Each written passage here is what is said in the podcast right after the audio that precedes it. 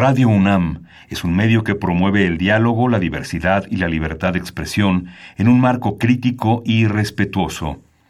Los comentarios expresados a lo largo de su programación reflejan la opinión de quien los emite, mas no de la radiodifusora. Ingredientes para hacer la pócima de la diversión. Ancas de rana intrépida. Ratones de laboratorio. Plumas de pollo creativo. Mm, medio litro de carcajadas. Y listo. Revolvemos todo y decimos... ¡Hocus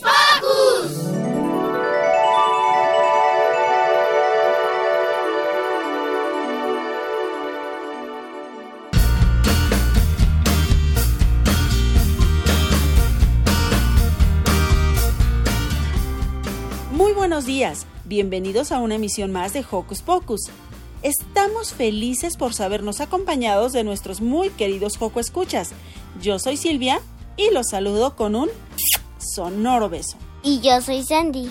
Mandamos saludos cariñosos a Mili, Maga, Lu, Demian, Dani, Liber, Emiliano y Ricky, nuestros Joco conductores, y a Carmen, Lilith, Ciania y Luis, nuestro super equipo de producción.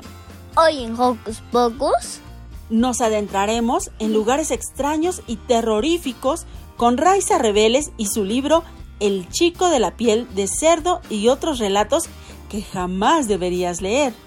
Después descubriremos qué han hecho nuestros locutores. A través de las notas de Demian Yarre e Ivana, quienes nos hablarán sobre plantas maravillosas, clases en línea y libros favoritos. En el Sana Sana hablaremos sobre TDHA con el doctor Luis Alberto Covarrubias, quien nos habla desde España. Este programa va a estar padrísimo, así que no despeguen sus orejas de la radio porque ya inició Hocus Pocus. Quédate en casita y no olvides que nos gusta saber de ti a través de nuestras redes sociales. Conéctate con tu tablet, compu o celular con ayuda de mamá o papá. Facebookea con nosotros. Búscanos como Hocus Pocus Unam. Regálanos un like y mándanos tus sugerencias musicales o cuéntanos qué haces para entretenerte en casita. Pero si lo tuyo son las frases cortas, búscanos en Twitter como arroba hocus pocus-unam. Síguenos y pícale al corazoncito. Es hora de comenzar a bailar. Empecemos a dar vueltas con péndulo caótico de 31 minutos.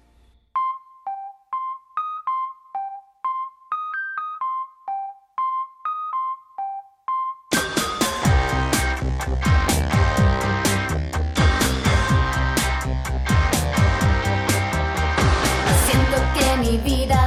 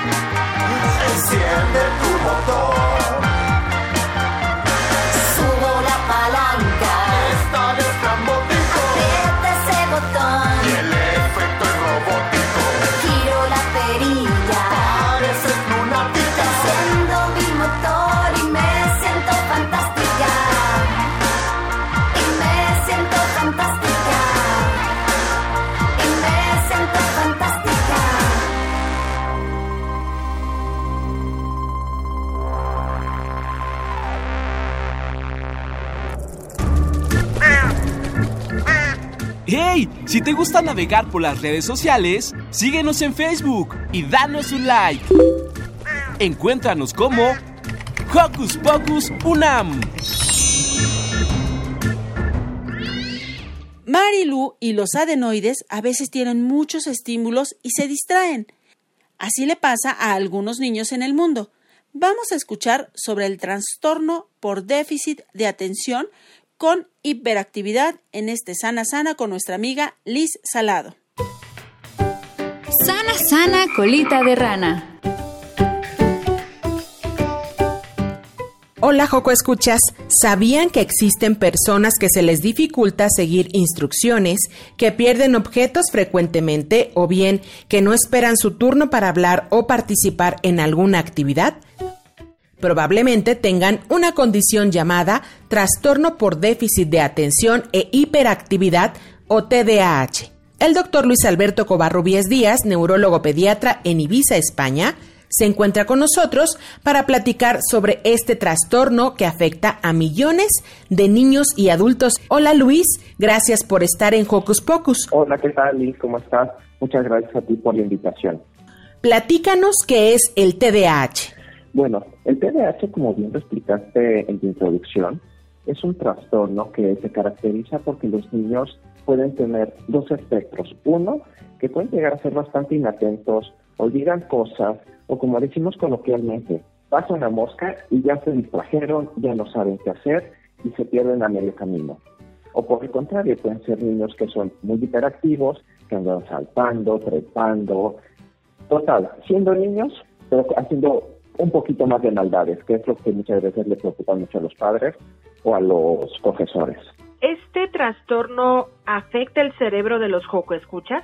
Pues mira, propiamente no. Es decir, es un cerebro completamente normal, con todas sus funciones perfectamente normales. Lo único es de que está muy desorganizado. Figúrate que es como una habitación en donde nos dicen, mira, tus zapatos tienen que ir aquí, tus camisas tienen que ir acá y tus pantalones tienen que ir en este sitio. Y lo que hace un cerebro con un niño con déficit de atención y hiperactividad es de que pone todas las cosas regadas y llega un momento en el que no sabe dónde dejó las cosas. Entonces, por eso hay una desorganización en sus conductas, en sus eh, actividades diarias. Pero propiamente en el cerebro es un cerebro completamente normal y los niños son normales. Pero, ¿qué emociones sienten los escuchas que viven con este trastorno? Pues mira, más que nada es dependiendo de lo que el tipo de trastorno que tengan es un trastorno, por ejemplo, por hiperactividad, pues realmente son niños que están en sus conductas tan, tan movidas, tan activas, que pocas veces se interesan por las cosas que están a su alrededor. Esto pasa muchas veces también con los niños con déficit atención, porque están pensando en sus cosas, por ejemplo, el profesor puede estar explicando alguna cosa y ellos están pensando en lo que hicieron el día de ayer, o lo que el programa de televisión favorito. Entonces, eh, el problema llega cuando empieza, empezamos a tener alguna mm, repercusión social o familiar y que les estamos diciendo, oye, mira, no estás haciendo esto, oye, mira, qué mal te estás portando, oye, no prestas atención. Entonces, puede llegarse a hacer un sentimiento como de frustración, como de decir, yo no sirvo para nada porque siempre me están regañando, siempre me tienen que estar recordando cosas. Entonces, muchas veces es el, sentir que me expresan los niños de cuando van a mi consulta. ¿Las personas que viven con TDAH deben ser tratadas de una manera diferente? Es verdad que los niños que tienen un trastorno de déficit de atención se les tiene que dar un cuidado especial en el sentido de que se les tiene que orientar qué hacer y cómo hacerlo en muchas ocasiones. Y también en otras se tiene que hacer un manejo multidisciplinario, no únicamente por los médicos, sino también por eh, terapia ocupacional, por psicología, tratamiento farmacológico, como te comentaba. Pero realmente lo que se tiene que hacer es tratar de orientarlos. No son niños que se tengan que decir, mira, eh, ya tiene déficit de atención, esto hay que tratarlo de X, Y o Z manera. No, únicamente decirle lo que tiene, canalizarle sus potenciales hacia, hacia lo que él es mejor para que también no se sienta frustrado como te comentaba anteriormente realmente son niños normales, únicamente, pues lo que te decía, que su cerebro está completamente desorganizado porque no saben cómo estructurar bien las cosas que tienen que hacer. Que básicamente tenemos que integrarlos en una sociedad a la que pertenecemos y no estigmatizar ni poner una etiqueta, ¿no? Porque pues esto muchas veces también a los niños les, les hace la sensación de decir, bueno, ¿por qué no soy igual que, que Pablito, que Juanito? Cuando realmente lo único que necesitan es que les demos todo el apoyo posible. Te agradecemos mucho, Luis, por estar con nosotros hoy en Hocus Pocus. Yo soy Liz, les envío un fuerte abrazo sonoro y nos escuchamos en la siguiente cápsula de Sana Sana. Santi, ¿conoces a alguien con TDAH? Eh, creo que no. Hay muchas cosas que no podemos ver, por lo que es importante tratar a todos con mucha paciencia y compasión. Y compartir y explorar juntos. Eso me recuerda sobre una canción que creo que les gustará mucho, sobre jugar y compartir. Vayan practicando eso con sus hermanos para que cuando acabe todo esto de la pandemia regresemos a la escuela y compartamos con todos. No te lo puedo prestar.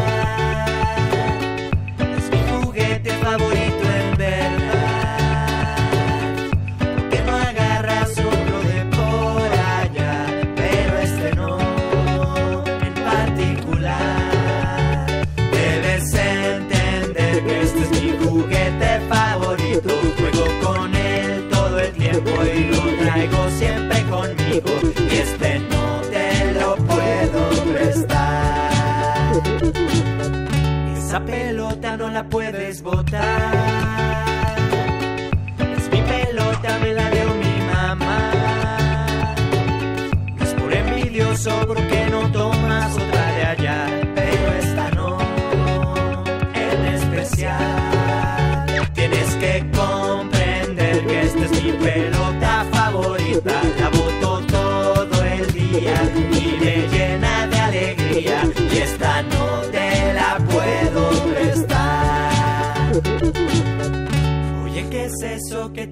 acá? Es muy bonito, me lo puedes prestar. Qué buena onda, mejor juguemos los dos. Mira qué bien, no lo había pensado yo.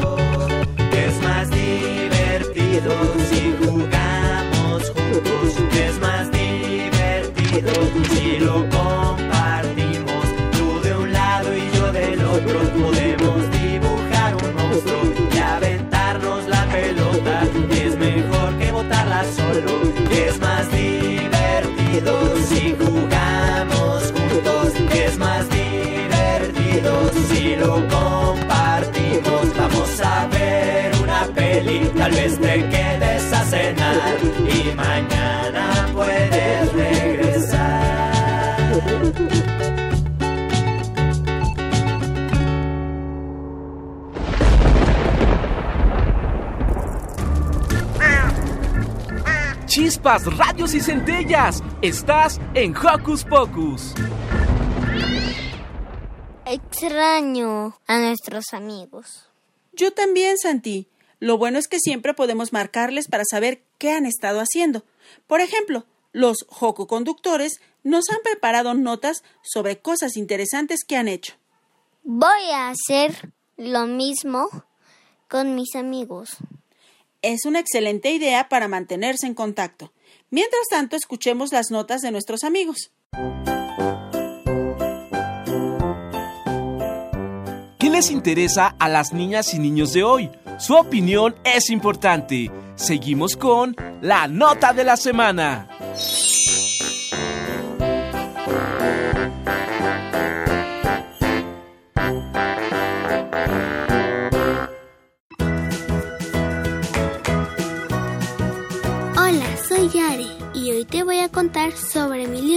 Favorito. Se llama ¿Dónde, está, Wally? Su creador es Martin Hanford, es de Hampstead, Inglaterra. Tras mucho pensar, en 1986 diseña Wally.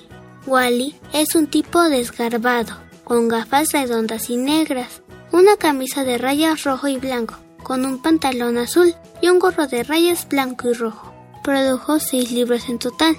Se le fueron agregando más personajes que son sus amigos, como el Margo Barba Blanca, Gwenda, que vestía similar a Wally, y por Oswald, una especie de malo del cuento vestido de negro y amarillo. Su autor tarda ocho semanas en terminar las escenas. Sus libros fueron traducidos a más de 30 idiomas, entre ellos el español. A mí lo que más me gusta del libro es que es divertido. Igual me gusta porque encuentras escenas graciosas mientras buscas a Wally y sus amigos. Te recomiendo ¿Dónde está Wally?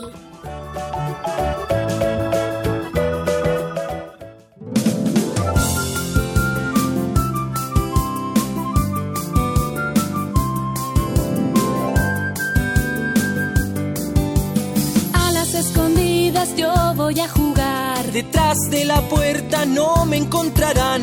Si estoy delante todos me verán. Si estoy atrás, no me encontrarán.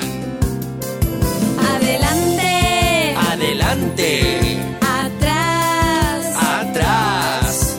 A las escondidas yo voy a jugar. Arriba de un árbol no me encontrarán. Arriba para verme se tienen que empinar. Abajo si se agachan, me pueden encontrar. Arriba. Arriba.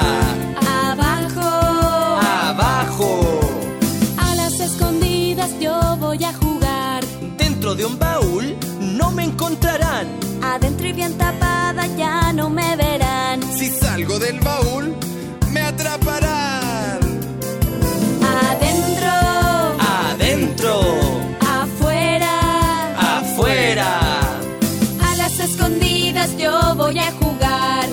Invito a jugar. ¿Dónde te escondes? Yo te voy a buscar.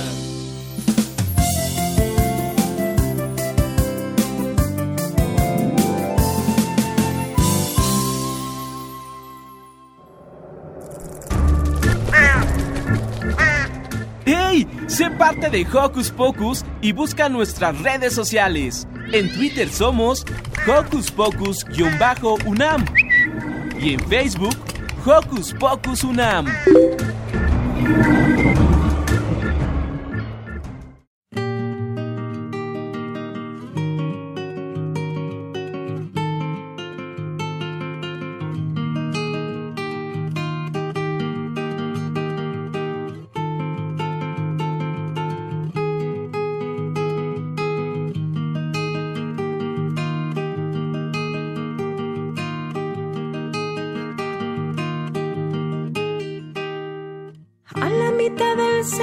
Parque del centro, cayó por el viento la hojita central.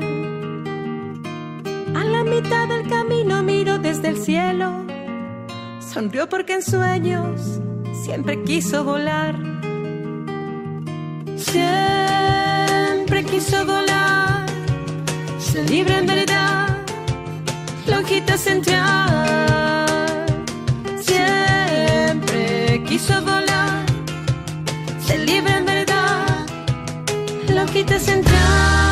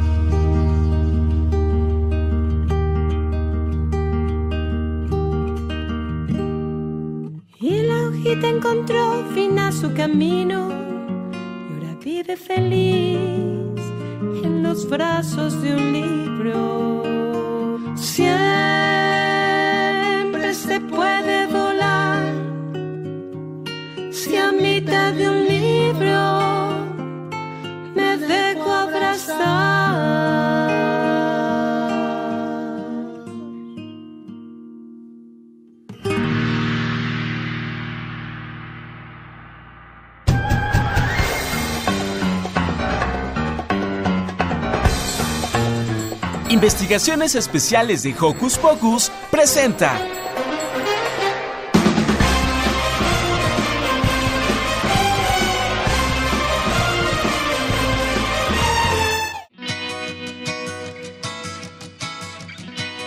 Hola, soy Demian y quiero platicarles unas cosas raras e interesantes sobre las plantas.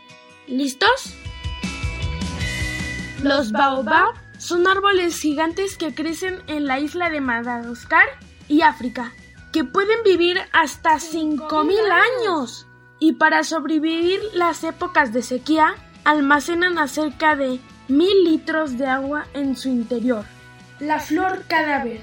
A la pobre de Bungabankai se le conoce como la flor cadáver. Esta flor puede alcanzar los 3 metros de largo y además de su tamaño tiene una característica que sorprende aún más, y es que apesta a carne podrida y así atrae a sus polinizadores.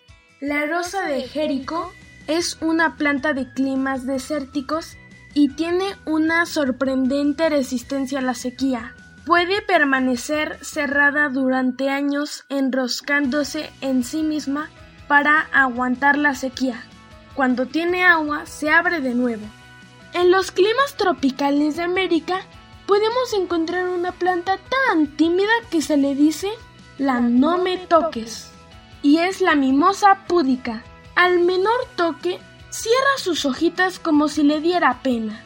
Welwitschia mirabilis tiene el honor de ser conocida como la flor más longeva del mundo. En Namibia y Angola habita una especie desértica que ha sido clasificada como la flor más longeva del mundo y que se tiene registro de algunos especímenes que alcanzan los 2000 años de vida. ¿Qué es eso? ¿Es un pájaro? No, es un avión. No, es un murciélago.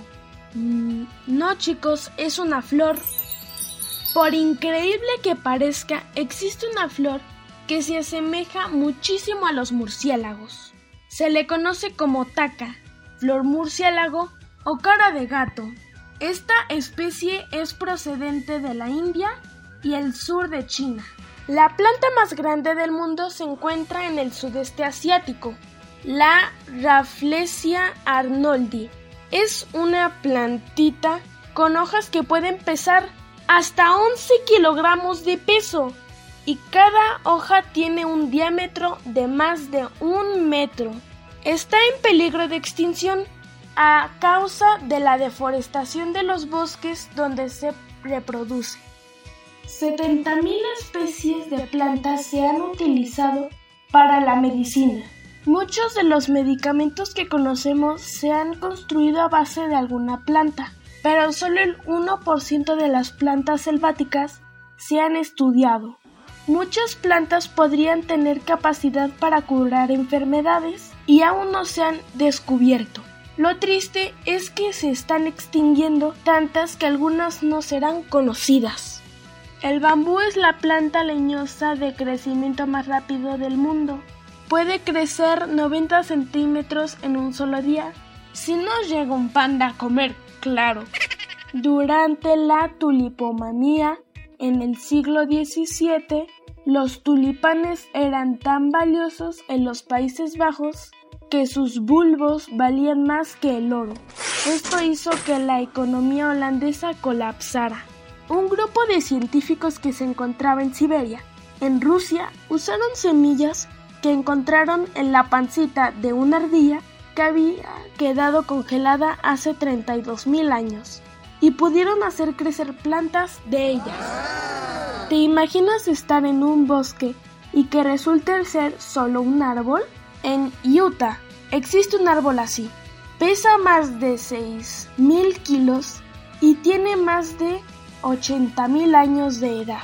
¿Te has puesto a pensar que la parte viva de un árbol son unas pocas células en el interior que hacen de tubería entre las hojas y las puntas de las raíces? Lo demás son células muertas. Espero que les hayan gustado las curiosidades de las plantas. Reportó para Hocus Pocus, Demian.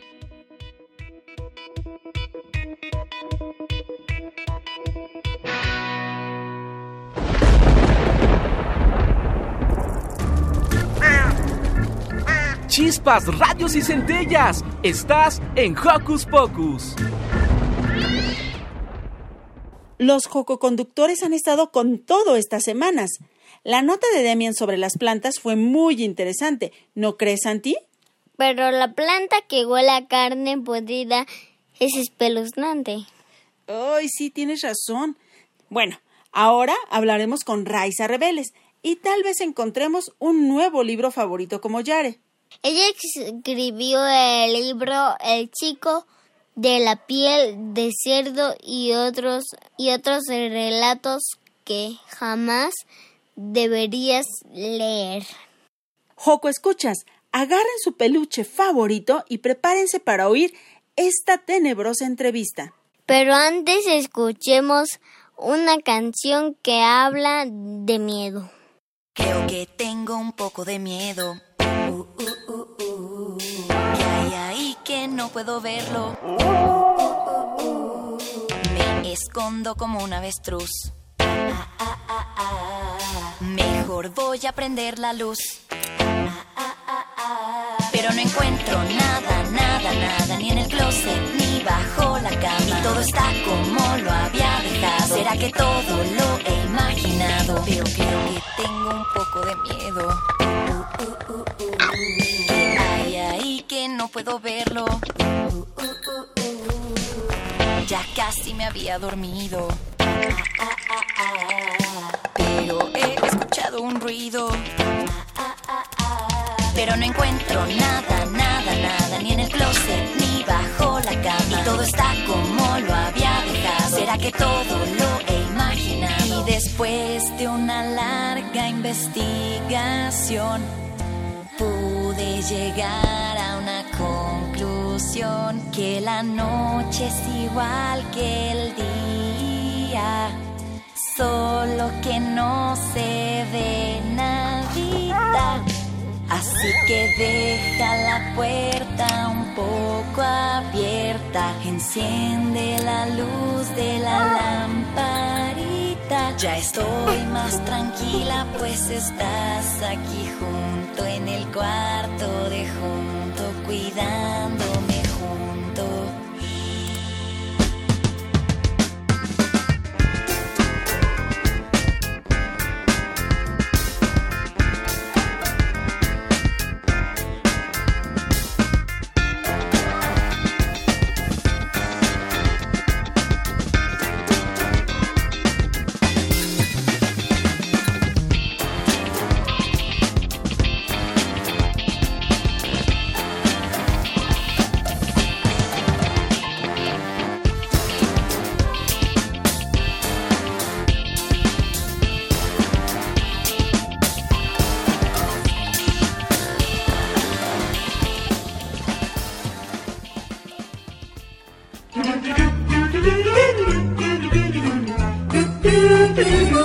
¿Listo micrófono? ¡Yeah! ¿Listo invitado? ¡Yeah!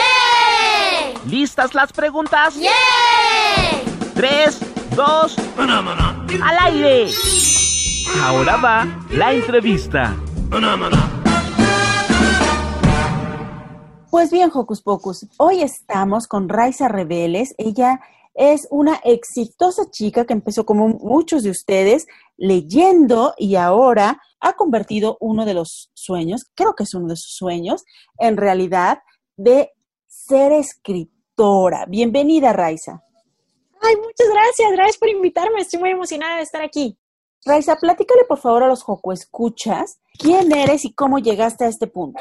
Ay, bueno, a ver, pues como ya comentaste, mi nombre es Raiza Rebeles. Yo pues siempre me encantó leer y siempre me encantó escribir y pues empecé a hacer contenido en internet, empecé a hacer videos de libros, empecé a expandir mi contenido a otras áreas y así también. Y la verdad es que yo siempre quise publicar un libro, pero sentía que tal vez no era fácil y sentía que, que a lo mejor no, no podía pasar o que quién iba a querer leer un libro que yo escribiera y así pero pues con el tiempo fueron llegando pues más personas y, fueron llegando pues mis seguidores que, tanto quiero. Y pues me animé primero a escribir un libro que se llama Stelic, La Nueva Tierra, y esto lo escribí con un amigo mío, que era mi coautor. Y la verdad es que me gustó la experiencia, pero yo quería sacar algo que, que, fuera solo mío, que fuera como mi hijo. Y pues pasó el tiempo porque dudé mucho de mí misma por un buen tiempo. Creo que todas las personas que les gusta leer, pues tienen como las expectativas altas de, oye, es que yo quiero ser como este autor y así. Em, entonces, pues siento que por mucho tiempo, como nos pasa a muchos, fui mi peor crítica. Y yo decía como, no, es que no puedo, es que no te lo mereces, no así. Y finalmente dije que no, ¿sabes qué? Tengo que hacerlo, tengo que, que callarme esa voz de la cabeza, tengo que animarme a hacer las cosas, porque la verdad es que, pues al final del día, cuando pues ya llegas al final de tu vida, lo que recuerdas son esos momentos donde sí te animaste, donde diste el salto, dos aventuras, y aunque a lo mejor te caíste, te dejó una enseñanza. Pero si no lo haces por miedo, al final del día no tienes un recuerdo de nada, solo te queda como el, ¿qué hubiera pasado? ¿Qué hubiera sido? Y yo no me quería quedar con eso. Entonces, eh, pues dije, no, ¿sabes qué? Si lo quiero hacer, lo voy a hacer. Y a mí me gusta mucho el terror, me gusta mucho todo el género del horror, me gusta mucho que me cuenten historias que después me den pesadillas y que después me dejen así como que en la noche no voy a poder dormir, me encanta. Eh, digo, la hora de tener la pesadilla no es divertido, pero me gusta el momento de, de cuando me cuentan la historia, porque en una ocasión, digo, este es el sentimiento que siempre he tenido, pero en una ocasión tuve una charla con el director Mike Flanagan, que es el director de la historia de Hill House de Netflix, y él dijo algo muy cierto. Dijo que a la gente nos gusta el terror valientes en pequeñas dosis y de maneras inconsecuentes. Si tú ves una película de terror, estás siendo valiente en ese momento, pero no pasa nada si fuiste valiente ante un payaso que te dio mucho miedo o algo. O sea, no, no es algo que esté afectando directamente tu vida pero aún así te permite ir entrenando el músculo para después enfrentarte a los terrores de la vida real y a los problemas que vienen en la vida real. Y siento que es muy cierto. Creo que el terror por eso me gusta, porque me permite ir practicando el valor. Y pues de ahí es que me animé finalmente a publicar este libro del chico de la piel de cerdo y otros relatos que jamás deberías leer, porque son historias de miedo, que siempre me ha gustado escribirlas, pero hasta ahorita ya dije, ¿sabes qué? Voy a compartirlas con el mundo. Oye, Raiza, ¿Qué, ¿Qué, cosas? Entonces yo soy una, una miedosa de profesión, porque de verdad me dan mucho miedo ver las películas, no me gusta esta experiencia de las pesadillas y, y bueno, entonces creo que tendría que empezarme a entrenar para que afronte las, las pesadillas reales de diferente manera. Qué bonito esto que nos platicas. Cuéntanos, ¿por qué sí debemos leer El chico de la piel de cerdo y otros relatos que jamás deberíamos leer? Creo que sí lo deben leer porque es una historia sobre crecimiento, es una historia sobre cómo vas avanzando en tu vida y te vas enfrentando a diferentes tipos de inseguridades, te vas enfrentando a diferentes tipos de monstruos, que aunque en el libro te los presento de una manera más literal, con cara y cuerpo, en realidad representan cosas que en la vida real son invisibles, que están dentro de nosotros. Eh, puede ser primero el miedo a que no te acepten como eres o a no tener amigos en la escuela. Luego puede ser el miedo a no cometer los mismos errores que cometieron eh, tu, familia o el miedo a dejar ir un amor que te marcó mucho o, así distintos miedos, miedo a quedarse estancado. Vas explorando diferentes miedos que yo he explorado a lo largo de mi vida y al final em, te queda la enseñanza de que tú eres más grande que los monstruos que están debajo de la cama. Entonces creo que por eso es que lo deben de leer, porque puede que se encuentren con algunos otros monstruos o fantasmas que pueden toparse con ustedes en vida real. Y pues si terminas de leer el libro, puede que te deje pensando en, ¿sabes qué? Pues yo sí puedo contra esto, yo sí puedo ganarle a este monstruo o a este fantasma porque pues yo puedo más que cualquier miedo. Oye, Reisa, ¿y cuántos miedos venciste? ¿A cuántos monstruos te enfrentaste al estar frente al papel o bueno, frente a la pantalla y el teclado ahora que ya es mucho más moderno, pero un poco menos romántico desde mi punto de vista. ¿A cuántos... Eh, Totalmente, estoy de acuerdo. ¿Te enfrentaste? ¿Cuántos miedos venciste? Ay, todos, muchísimos. Y todavía estoy enfrentándolos porque digo, en su momento era el miedo a no ser suficiente, el miedo a que no quede como quiero, no cumplir con mis propias expectativas, el miedo a que sea un fracaso, incluso está, a pesar de que te estás deteniendo, está el miedo a no terminarlo nunca y a quedarte en eso, en siempre quise, pero no pude, eso me daba mucho, mucho miedo.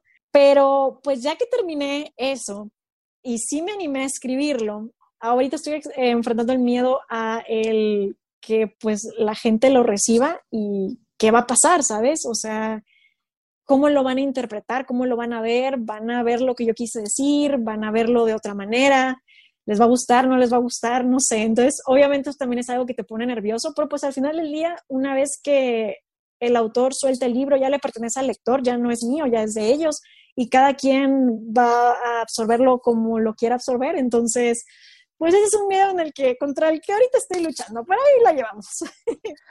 Oye, esto es maravilloso, digo, me encanta, me encanta esto porque, bueno, no nada más es el hecho de que nosotros vamos a disfrutar de esta lectura, aunque los que no nos gusta el terror, ya con todo lo que nos has contado, por supuesto que vamos a estar ahí abriendo las páginas y comenzando a leer, sino además porque nos regalas mucho de ti. Obvio, la primera recomendación para nuestros Joco escuchas es que lean El chico de la piel de cerdo y otros relatos que jamás deberías leer. Pero ¿cuál sería un segundo, tercero, cuarto, quinto, los que quieras consejo para que nuestros niños que nos están escuchando, que están ahí del otro lado de la radio, vayan soltando esos miedos que de repente los detiene? Pues yo creo que siempre me, he puesto a pensar cada vez que tengo un logro en mi vida y digo, ¿qué es lo que diría de mí la yo más chica? Y siento que una parte de mí siempre está tratando de hacerme sentir orgullosa a la yo pequeñita que leía cuentos eh, heroicos y, veía gente que se me hacía inmensa e increíble. Y yo quería poder ser eso. Y yo, que, yo veía a, las historias de, de todo tipo de, de, personas increíbles. Y yo decía, yo también quiero, yo también quiero poder cumplir mis sueños, yo también quiero poder alcanzar lo más alto y quiero poder eh, cambiar el mundo de alguna manera y quiero poder hacer grandes cosas. Y creo que toda mi vida la hago pensando en hacer a esa mini raíz orgullosa. Entonces creo que una buena manera de pensar es, si tú te encontraras con el tú más pequeño, ¿qué querrías que él viera? ¿Querrías que que te viera sin hacer las cosas que tú soñaste? Encerrado con miedo de que, ay, es que no puedo hacer esto porque no puedo. No, querría verte siendo valiente. Y creo que es lo que a mí me inspira, eh, el, cumplir eso. Y otra cosa que creo que es muy importante es saber que al final del día nadie realmente es como tú. Hay obviamente gente que tiene cosas en común eh, contigo y hay gente que es muy distinta a ti, pero cada uno estamos hechos de una manera en la que por combinación de cosas, somos una persona completamente única. Y cada quien tiene una misión, cada quien tiene ese granito que puede poner. Y aunque tú piensas que, que lo que tú haces, a lo mejor es que no sé, si yo el día de hoy reciclo, no veo cómo puedo hacer un gran impacto. No, la verdad es que cada pasito cuenta. Y ser valiente incluso en pequeñas maneras de hoy me voy a levantar y hoy voy a hacer esta cosita, hoy voy a mover un poquito más el pie te va a ir acercando hacia tu meta. Entonces, creo que esos son mis consejos, ir paso a paso, no pensar que el dragón se mata de un día para otro, vas teniendo todo el camino y después ya terminas conquistando al dragón, pero si no das los pasos para llegar a él, pues nunca lo vas a lograr. Entonces la cosa es ir paso a paso, camino a camino y pues vas a lograr lo que quieres.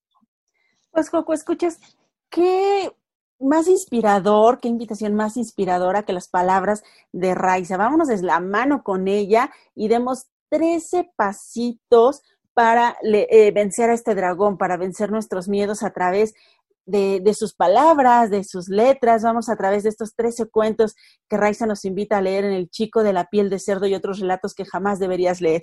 Raiza, ¿dónde podemos conseguir el libro? Cuéntanos para salir corriendo. Bueno, los que puedan y si no, lo encargamos. ¿Cómo le hacemos? Ya está en todas las librerías del país, ya está Gandhi, ya está en Porrúa, Gonville, ya está en todos, todos lados y en internet está en Amazon, igual está en Gandhi en línea, está por todas partes, lo puedes encontrar ya sea en formato electrónico o también en formato físico. Y pues la verdad creo que les puede gustar mucho porque también está hecho con mucho cariño, tiene ilustraciones, tiene no sé, tiene muchas, muchos, mucho amor dentro de sus páginas. Y pues sí, ya lo pueden encontrar en cualquier parte, ya está en todos lados. Raisa, la última recomendación, ¿a partir de qué edad lo pueden leer solitos? Bueno, porque con sus papis, los escuchas más pequeños, si les gusta el terror y el miedito, pueden leerlo al lado de sus papis, pero ahí así solitos para que se lo echen a, a qué edad. Mm, yo creo que a partir de los 12 años ya lo puedes leer. El libro sí tiene monstruos y fantasmas, pero no tiene nada que, que no pueda leer alguien más pequeño. Em, entonces yo, yo la verdad lo recomendaría solo a partir de los 12. Creo que es una buena edad.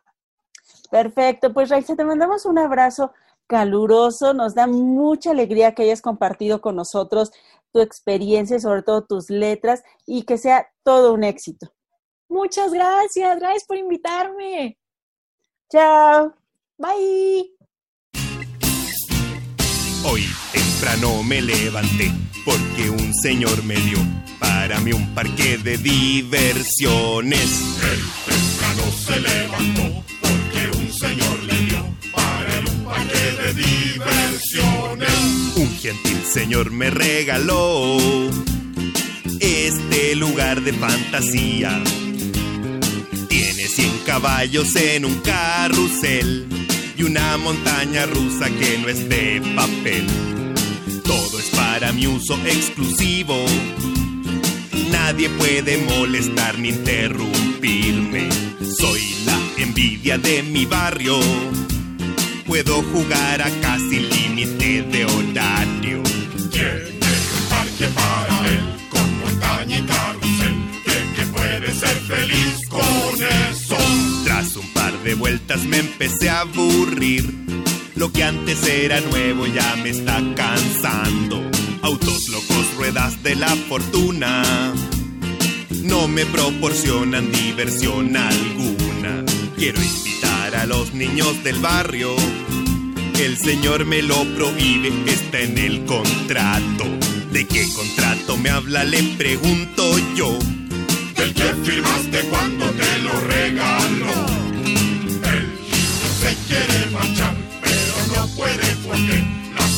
Del parque se han cerrado.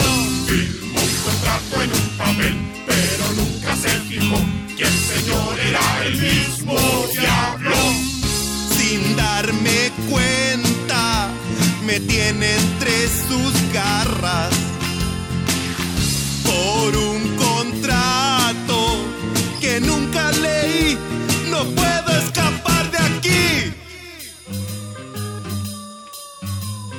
El parque que un señor le dio, el niño no imaginó que podía ser el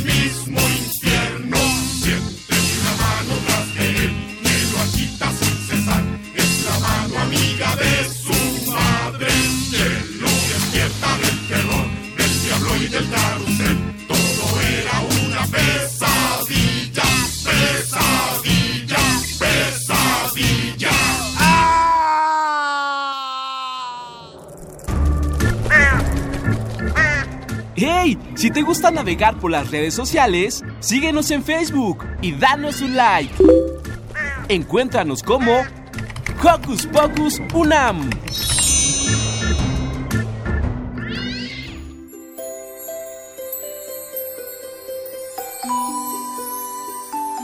Hola, soy Ivana Miranda y tengo 8, años. En la pandemia no me ha gustado mucho porque con muchos problemas, porque algunas de nuestras familias han muerto o hemos perdido a algunos de nuestros amigos, porque no los hemos podido ver en la escuela o en los parques, porque ya que están cerrados no podemos ir, no podemos jugar con los niños por seguridad.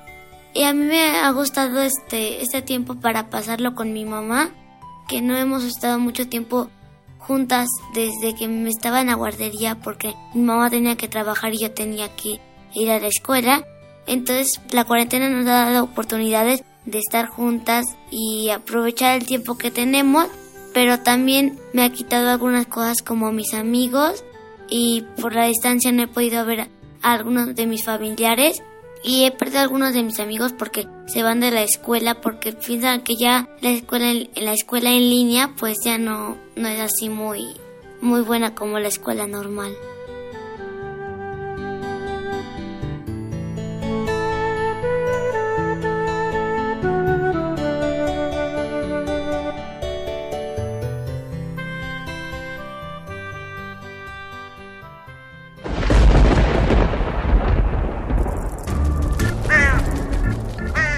Chispas, radios y centellas. Estás en Hocus Pocus. Ay, creo que me voy a esperar a ser más grande para leer ese libro. Mm, me parece muy buena idea, San. ¿Te cuento mi secreto de qué hago cuando tengo un poco de miedo? Sí, cuéntamelo, por favor. Bailar. Hay que sacudir el cuerpo y sacar el miedo escuchemos un buen swing de insectos antes de irnos. Poner una pizca de un sueño en una olla. Buscar en lo profundo del ser una buena raíz. Los pétalos de muchas flores, las más hermosas. Con media taza de samba y media taza de swing, haga una mezcla. Póngala en un barco a navegar durante 15 días y 15 noches en alta mar. Agregue unas gotas de lluvia de Nueva York y un poco de tristeza para hacer la infusión. 50 litros de néctar, poquita luz, varios idiomas blues. El miedo a lo desconocido hay que licuar. Por fin cocina a fuego lento y la mezcla ya está. Y a disfrutar. El swing de los insectos hay que bailar. Son invitados, con patas o con alas,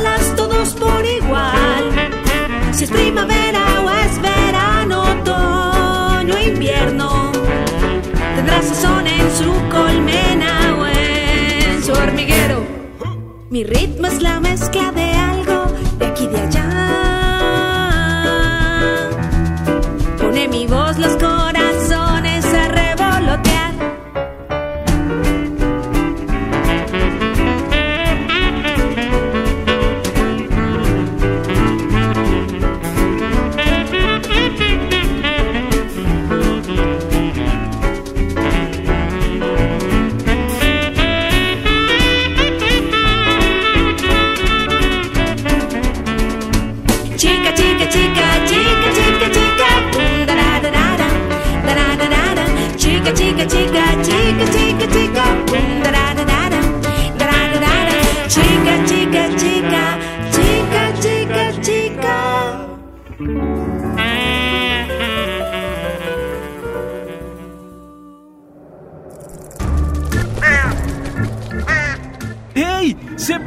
Hocus Pocus y busca nuestras redes sociales. En Twitter somos Hocus Pocus-UNAM y en Facebook Hocus Pocus UNAM.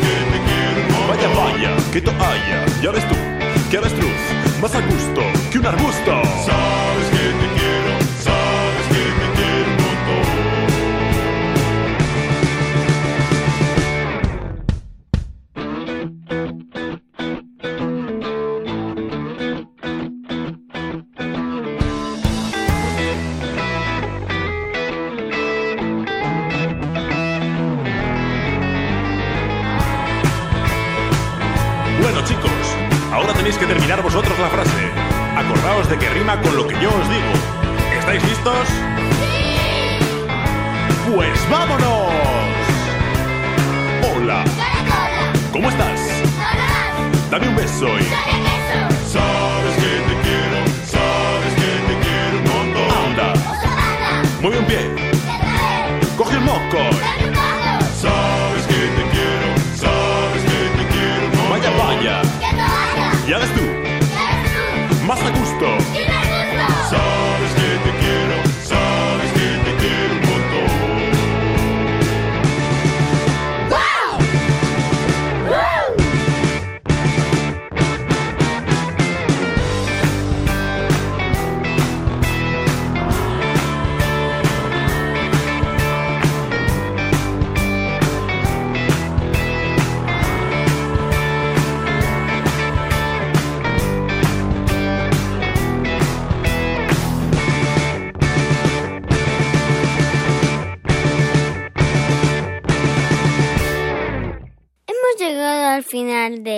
divertido programa.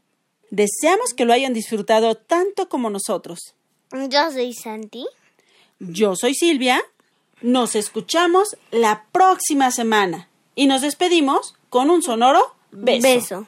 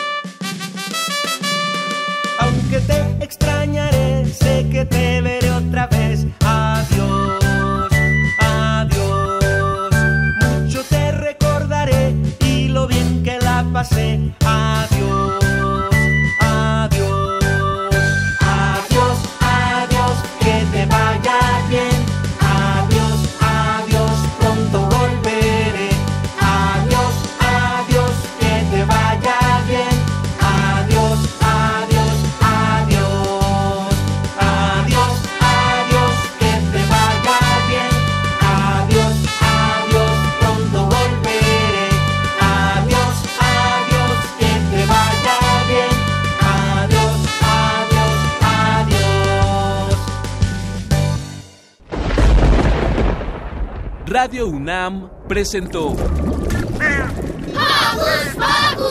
El espacio donde las niñas y los niños usan la magia de su imaginación.